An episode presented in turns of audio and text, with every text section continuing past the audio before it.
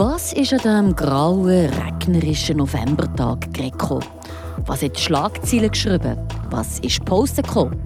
Wie kommt zu den Hintergründen des Tages? Mein Name ist Corinna Zuchinder. Guten Abend. Das Volk will nichts von Aufgabenentflechtung wissen und sagt klar Nein zur DETEC-Vorlage. Stichwort Ständeratswahl, der Kommentar von unserem Politexperten. Und der Doppelstockzug Mutz vom SC Bern gibt es nicht mehr. Frisch fährt jetzt ein Hockeyzug. Die Region im Blick. Es war eine herbe Niederlage für einen Staatsrat und für die Gemeinden. Die DETEC-Vorlage ist vom Freiburger Stimmvolk gestern mit 56 Prozent Bach abgeschickt. Der Renato Forni. Ziemlich schnell war es gestern schon mal klar, das wird nichts mit DETEC. Die Vorlage, die die Aufgaben zwischen Staat und Gemeinde hat klarer verteilen hat nur gerade zwei Bezirke überzeugt: See und Vivisbach. Alle anderen sagen Nein. Der Nein-Kampagnenleiter Simon Zürich von der SP ist entsprechend zufrieden. Dieses Projekt hätte die Gemeinde Autonomie nicht gestärkt, ganz im Gegenteil, es hätte sie gefährdet. Die sozialen Leistungen war, waren mit dem DETEC gefährdet. Das konnten wir zeigen, das konnten wir der Freiburger Bevölkerung auch gut erklären. Deshalb ist auch unser Sieg heute noch umso wichtiger. Die sozialen Argumente, wie zum Beispiel, dass Gemeinden noch zu wenig Krippenplätze hätten und zu hohe Gesundheitskosten bei der Heimpflege, das hat also überzeugt. Mit diesen Argumenten hat das Neilager ordentlich Kampagne gemacht. Der Sendung von Wünnewil-Flamatt, Andreas Friburghaus von der FDP, ärgert sich. Ich denke, das müssen wir für Pro-Seite eingestehen. Wir haben es verpasst, im Vorfeld der Beratung im Grossen Rat Kompromisse zu finden, die nachher weiter in Gemeinde auch getragen wurden. Was mir in diesem Zusammenhang wehtut, sind die Plakate oder Strassenrennen, die gestanden, die total falsch waren. Mehr Steuer, weniger Krippenplätze, weniger Pflegeheimplätze. Das ist ein absoluter Quatsch. Und von dem habe ich auch Mühe, wenn man eine Kampagne so führt. Ähnlich verärgert ist der Staatsrat Didier Gastella. Das ist vor allem eine Niederlage für die Gemeinden. Das war das Projekt gewollt durch die Gemeinden, gearbeitet mit der Gemeinden. Heute waren sie nicht bereit, sich zusammen zu verteidigen. Das finde ich schade, das finde ich sogar, ich habe Sorgen für die Zukunft. Proximität, das wir in der Schweiz haben zwischen der Bevölkerung und die Politik, ist durch die Gemeinde gebracht. Man geht immer weiter äh, gegen eine Verstärkung der Kanton. Die Murtner SP-Gemeinderätin Julia Senti versteht den Ansatz von Didier Castella zwar und ist auch für eine Verstärkung der Gemeindeautonomie. DETEC hat sie aber abgelehnt. Trotzdem soll es in Zukunft weitergehen. Ich fände es schade, wenn der Staatsrat jetzt einfach das ganze Dossier würde wegstecken würde. Sie haben selber gesagt, es steckt zehn Jahre äh, Arbeit drin. Wieso so lange daran gearbeitet worden, ohne dass je etwas vor das Volk ist gekommen, das äh, bleibt mir noch ein Rätsel. Man muss einfach eine andere Aufteilung finden von den Kosten, weil wenn Gemeinden mehr Aufgaben sollten dürfen übernehmen dann muss man schauen, dass das mit den Kosten nicht explodiert. Für äh, Didier Castella ist aber momentan klar, die Gemeinden haben keine Kampagne für das Jahr gemacht, also mindestens nicht genügend. Wenn sie selbst nicht bereit sind, dann müssen wir nicht mehr in diese Richtung gehen. Klare Worte von einem sichtlich frustrierten Staatsrat Didier Castella. Die Zukunft der Gemeindeautonomie im Kanton Fribourg die ist also noch offen. Wie genau eure Gemeinde bei der DETEC-Vorlage abgestimmt hat, das findet ihr im Detail auf Frapp. Am gestrigen Wahlsonntag ist alles so geblieben, wie es zu erwarten war. Das bürgerliche Lager hat seine zwei Sitze verteidigen und die SP hat in die Röhre geguckt. Talisere hat zwar Boden gut machen, am Schluss waren es aber 914 Stimmen, die gefällt haben. Auf die bisherige und wiedergewählte Ständerätin Johanna Cappani. Jetzt kann man sich die Frage stellen, ist das ein Bombenresultat für die SP-Frau oder ist es ein Armutszeugnis der Bürgerlichen, dass es so spannend gekommen ist? Der Kommentar von unserem Redakteur und Politexperten Philipp Bürgi. In meinen Augen ist der Fall klar. Es ist eher schwach, wie die Bürgerlichen performt haben.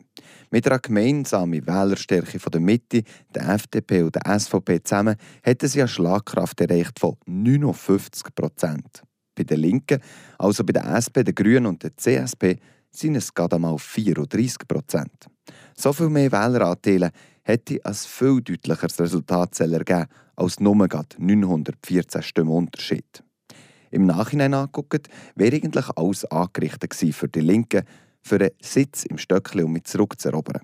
Der Sitz, den man vor zwei Jahren aus der Hand gegeben weil man gegen eine übermächtige Isabel Chassot antreten musste, Aber auch, weil man probiert hat, den Sitz zu verteidigen mit einem Welcher Oberamtmann. Viel besser als am gestrigen Wahlsonntag hätte das Setting nämlich nicht können sein. Gleichzeitig wie der zweite Wahlgang ist über DETEC abgestimmt gekommen. Ein Thema, das die Linke bekämpft hat und die Leute an die Ohren gezogen hat. Und die Situation war noch besser. Gewesen. Ein Teil der SVP-Wähler ist nicht an die Wahlurne gegangen, weil sie verrückt waren oder enttäuscht, dass ihnen Kandidat für die FDP Frau Gappani zurückziehen musste. Joanna Gappani, sie, die im ersten Wahlgang am meisten Stimmen von der SVP bekommen hat, ist also quasi schon am Hinken gewesen. Und trotzdem, der Linke ist es nicht gelungen, Profit daraus zu schlagen. Fazit, die SP muss mehr Stimmen außerhalb der Stadt holen. Eine schwierige Aufgabe, weil das Land das stimmt nun mal rechter als das urbane Umfeld. Darum bleibt der Linke nichts anderes übrig, als die Stimmen einem anderen Ort zu holen. Die einzige Möglichkeit, Deutsch-Fribourg. Wenn die SP einen Sitz zurück will, dann muss jemand her, der die deutsche Minderheit um mich vertritt. Jemand aus der Reihe der SP, der Deutschfriburger oder Deutschfriburgerin ist. Nur mit dem Sprachenbonus wird es der SP gelingen, den Sitz um mich zurückzuerobern. Es bleiben also genau vier Jahre, um jemanden zu stellen, der das Profil auch erfüllt. Jemand, der auch im ländlichen Kontext die Stimme abgrasen kann. Weil, wenn die bürgerliche Allianz geschlossen auftritt, dann kommt es schwierig für die Linke im Kanton. Der Philipp Bürgi. Wir zu den Kurznews komprimiert informiert von der Leandra Varga. Matthias Burri ist der neue Leiter der SUVA-Agentur in Freiburg. Der Sensl übernimmt die Leitung per 1. November, schreibt die SUVA Freiburg in einer Mitteilung. Ad interim leitete er die Agentur bereits seit Anfang des Jahres. Matthias Burri hatte bereits seine Lehre bei der SUVA in Freiburg gemacht und hat sich über die Jahre weitergebildet. Bei der SUVA Freiburg steht er 82 Mitarbeitenden vor. Die kantonale Anstalt für aktive Bodenpolitik CAP sieht ihren ersten Leistungsauftrag als erfüllt. Großprojekte wie Rolex und Mikarna konnten in diesem Jahr abgeschlossen werden. Laut Mitteilung wurden insgesamt 10,5 Millionen Franken in den Standort Saint-Aubin investiert. Mit der Ankunft von Mikana werden sich die derzeit 60 Arbeitsplätze bei Agrico in Saint-Aubin im nächsten Jahr verdoppeln. In Romo ist der Standort La Meillard mit der Ankunft von Rolex nun vollständig besetzt. Ab 2025 werden 250 Plätze geschaffen und das Uhrenunternehmen wird über 30 Millionen in den Standort investieren. Und der Kanton Freiburg lanciert eine Kampagne zur Sensibilisierung für sogenannte Vapes. Diese elektronischen Einwegzigaretten erfreuen sich besonders bei Kindern und Jugendlichen einer großen Beliebtheit. Die Gesundheitsdirektion des Kantons Freiburg lanciert eine Kampagne unter dem Namen Vapes. Wir schauen genau hin.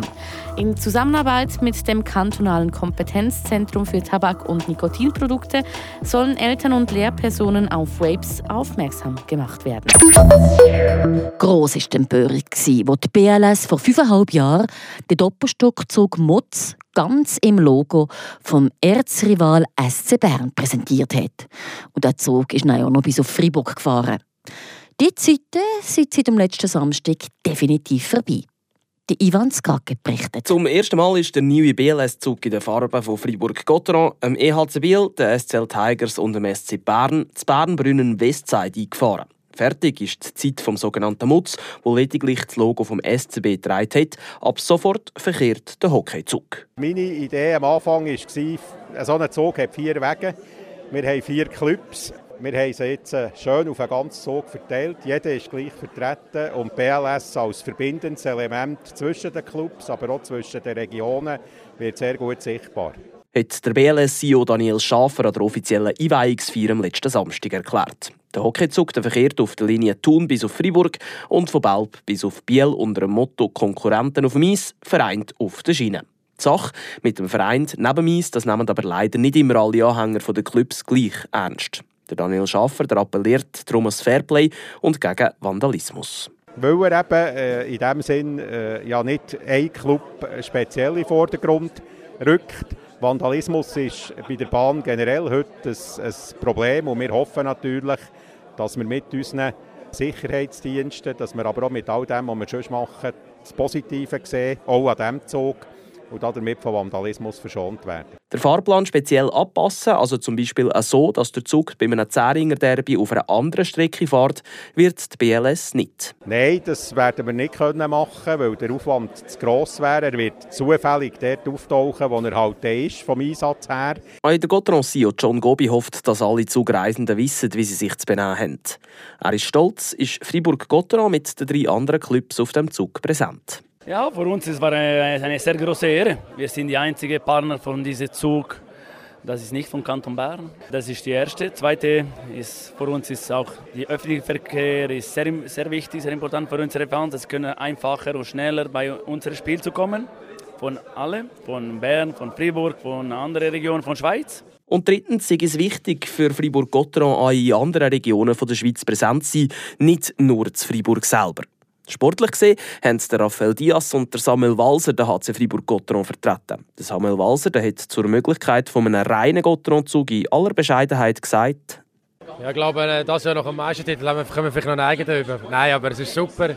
So, äh, eben, vor allem die Regionen, dass es verbindet und äh, gestärkt miteinander, ist cool. Und apropos Zug. Der EV-Zug, das ist der nächste Gegner vom HC Fribourg-Gotteron, der Mittwoch am 15. November, auswärts in der Zentralschweiz. Das notieren wir doch gerne in unserer Agenda. Entweder sind wir vor Ort in Zug oder wir hören den Match hier auf Radio FR. Ich sage Tschüss und Ciao für die Nacht. Mein Name ist Corinna Zorinder. Das bewegt heute Freiburg. Freiburg aus seiner Geschichte. Ging auf frapp.ch.